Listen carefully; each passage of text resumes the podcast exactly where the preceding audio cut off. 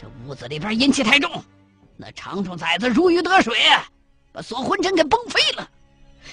那怎么办？他会不会像孙婷一样？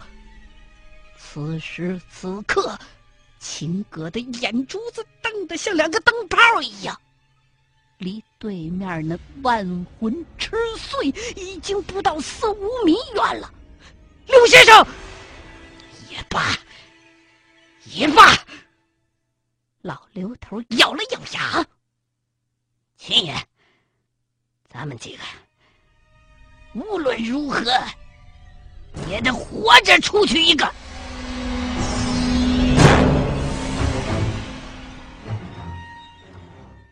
刘先生，你的话什么意思？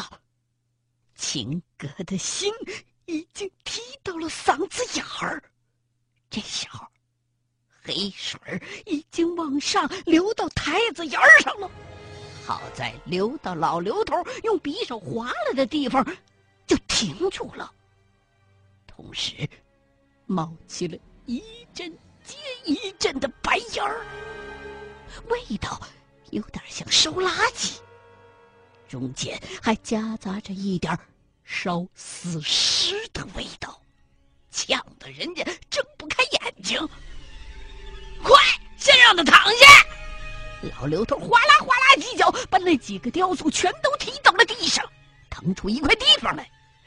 七爷，你听好，等会儿听我信号，你就从这台子上绕着这屋子跑，所有的雕像都得用手摸。记住了，今天咱哥俩来个里应外合。什么意思？秦葛帮着老刘头，让艾尔逊趴在了台子沿上。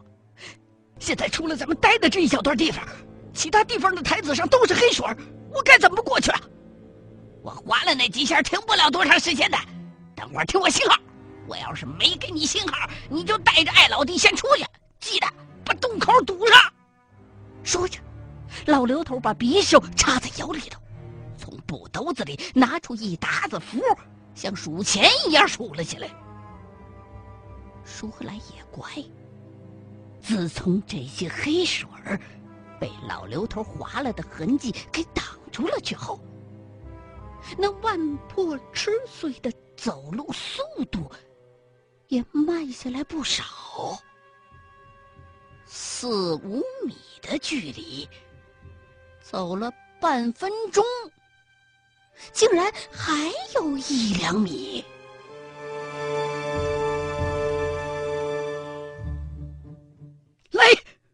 老刘头一反往常的嬉皮笑脸，猛然间变得面目狰狞，两个手指头夹起三张符，嗖嗖嗖就飞了出去。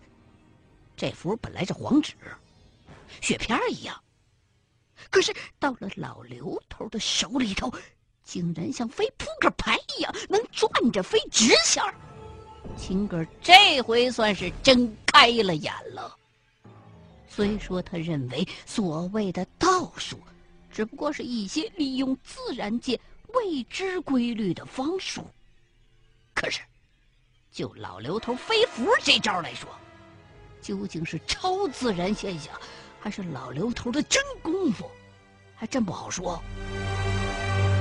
眼瞅着那符刚一落地，老刘头一个箭步就从台子上窜了出去，一只脚踩在了一张符上。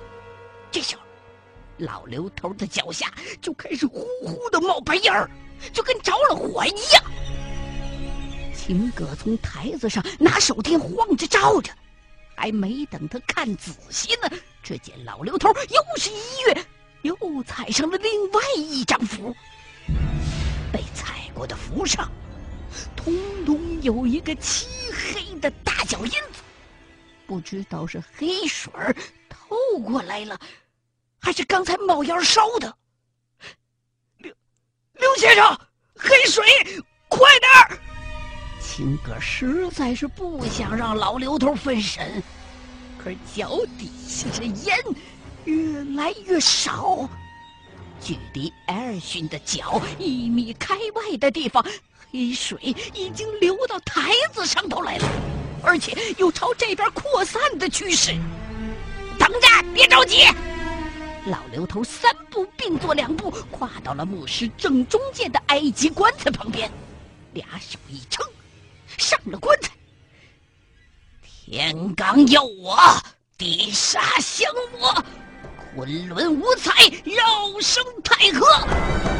老刘头一边念叨，一边飞快的用铜钱儿在棺材上布了一条直线，然后从布兜子里拿出一张红符。也就是用鸡血浸过的符来，啪的一下子摁在了棺材上，红符顿时开始冒烟儿。秦爷，你开始吧。秦格简直不敢相信自己的眼睛，也不知道老刘头在那个埃及棺材上边到底干了些什么。刚才还在蔓延的黑水，忽然之间开始往回流了，而且速度非常的快，几秒钟的功夫，台子上已经没了，台子底下的地面上基本上也有了下脚的地方，而那几个万破吃碎，居然。停止了前进，开始往回倒着走了，而且速度比刚才正着走的时候也快了不少。必须摘肉，快点！再晚点我就交代了。只见所有的黑水和万破吃碎一并涌向了老刘头脚下的那口。埃及棺材，秦葛跳下石台子，以百米冲刺的速度开始用手碰那些雕像。秦爷，你快着点！老刘头的声音都开始有些颤抖了，掏出手枪，照着对面的台子砰砰砰的开枪，屋子里边顿时弥漫起了一股浓浓的气硝味儿。这个时候，黑水已经把这个埃及棺材包围了，几个万破吃碎站成了一排，后背对着老刘头就过去了。每碰一下那种雕像，秦葛都会不由自主的打一下冷战，不知道是心理作用，还是其他的什么原因。要说把这些雕像都摆好，可能得需要会儿功夫。可是要都是滑落到地上，那可就太简单了，也就十几秒的功夫，有百分之九十的雕像基本上都已经被秦格用手摸过了。这时候，墓室当中忽然刮起了一股旋风。最奇怪的，还是那几个万破吃碎，随着这旋风一刮，忽然就停在原地不动了，身上开始扑哧扑哧的起水泡，就好像是烫伤的时候。皮肤上被烫起来的脓包一样，脸上、身上到处都是，甚至连眼珠子都鼓出来了。而且，这些水泡膨胀到一定程度，就会爆开，溅出一股接一股的黑水儿，跟地上流的好像差不多。棺材上的老刘头。一看时机已到，从腰间拔出匕首，嘿，狠命的照着棺材上贴着红符就戳了下去。要说这宝刃就是宝刃，这埃及棺材也不知道是什么材料造的，单凭手感判断，绝对不是冷兵器能扎穿的东西。可是，老刘头这一匕首下去。竟然大半截儿都插进了棺材，真阳为人，冤孽退散。老刘头脑门子青筋暴露，嗓子都喊哑了。随着这一下，万破吃碎身上的水泡同时破开了，整个尸身都变成了黑色的。插入棺材的匕首明显在被什么东西往外推。老刘头眼珠子都瞪出血丝儿来了，用力的握着匕首把。七爷，别愣着，快把所有的都摸一遍，一个都别落下。哦，好。这时候秦哥已经看傻了，老刘头这么一喊，他才恍然大悟，赶忙把剩下的那几个雕像也全都摸了一遍，然后又赶回到艾尔逊躺着的地方。蹲下身子，把刚才老刘头用脚踢到地上的那些雕像也全都摸了个遍儿。你给我在这儿吧！老刘头抱着青筋，一只手摁着匕首把，一只手从口袋里边摸出一个小瓶子，用嘴咬开瓶盖之后，向身后头一甩，一瓶红水正好甩在了那一盘铜钱上。这一排铜钱，本来一直颤颤悠悠的，总好像要飞出去一样。一沾着洪水，立刻就不动了。哪儿凉快哪儿待着去吧！老刘头两只手一较劲，匕首齐根插入了棺材。这时候，就听到轰隆一声。整个木石仿佛都晃了三晃，棺材上的铜钱有的裂开，有的被震飞，几个万破吃碎。与此同时，噗嗤一下子，碎成了数块。地上的黑水儿，好像也一下子就消失了。用手电一照，只剩下了。黑漆漆的痕迹。刘，刘先生，我们赢了。秦格抹了一把汗，一屁股坐在了地上。你不能告诉我，那些究究竟是什么东西啊？他，他娘的！老刘头从棺材上下来，一步没站稳，扑通一下子就摔了个马趴。哎呦，他娘的！出门没看黄历，亲爷，这东西说来话长，回头我慢慢给你讲。此处不可久留啊！哎呀，孙少爷的病。已经能治了，咱们赶紧走。好。秦哥只是紧张过度，并没有受什么伤。而老刘头刚才确实是用力过猛了，差点就破了元气。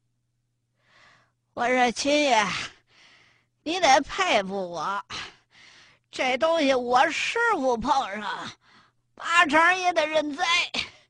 我他娘的就是个程咬金的我呀！老刘头哼哼唧唧的，又打地上爬起来，顺手捡了个雕像，装进了自己身上背着的布兜子。这玩意儿可是他娘的宝贝，当年高丽棒子挖出来那么一小块，就能当国宝给大明朝进贡了。这他娘的埃及人从哪儿弄来这么多呢？这是，你是说，这东西是程程？秦葛正驾着艾尔逊来到爆破洞口，取出折叠铲，开始挖洞。刚才刘丹可能是太害怕了，洞口堵的比孙婷当时堵的还严实。那东西不是朝鲜才有吗？而且。不是说一碰那东西就会被灵魂附体吗？秦哥还记着当初巴山那东西呢，事后听张国忠说过自己的情况，也有一些后怕。我告诉你，这埃及人呐，不简单。说着，老刘头扒开艾尔逊的眼皮，用手电照了照。哎呀，已经丢了一魂三魄了。哦，这么不简单？阿逊他还有没有救啊？听老刘头这么一说，秦格的心又提到嗓子眼了。这个时候。万一艾尔逊也被弄成了孙婷那个样子的话，可就麻烦大了。等会儿啊，咱们到地上，我就先把他治好。老刘头拿出锁魂针，又插在了艾尔逊的脖子上。这回比刚才好了不少。锁魂针已经不再自个儿往外冒了。你先出去。老刘头一看秦葛已经把洞挖通了，就用匕首尖儿扎了艾尔逊的大腿一下。哎，啊，啊啊！艾尔逊哈气连天的坐了起来，呆若木鸡。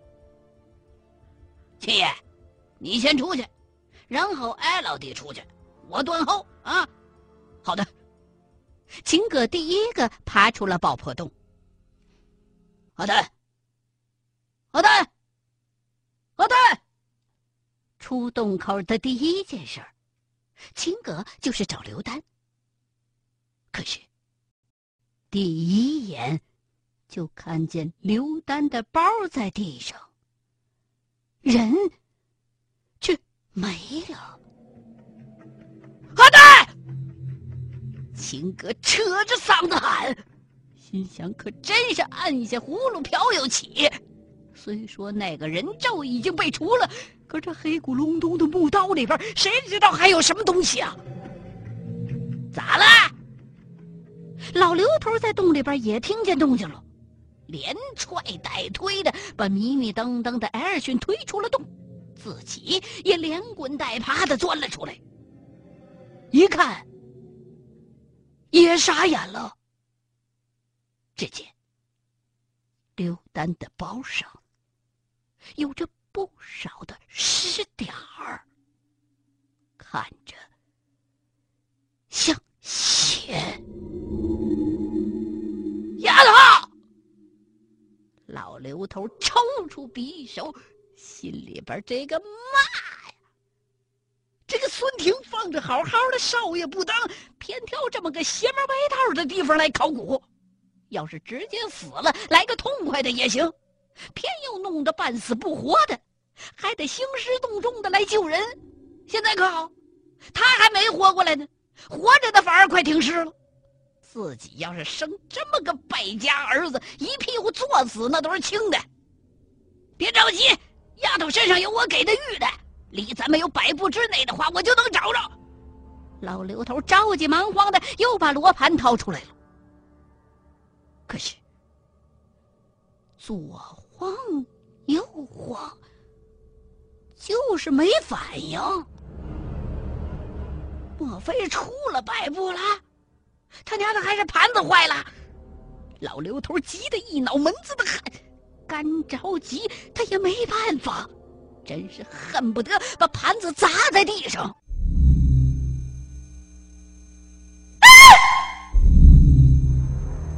墓道的尽头，黑暗当中忽然传来一声尖叫，听声音就是刘丹的。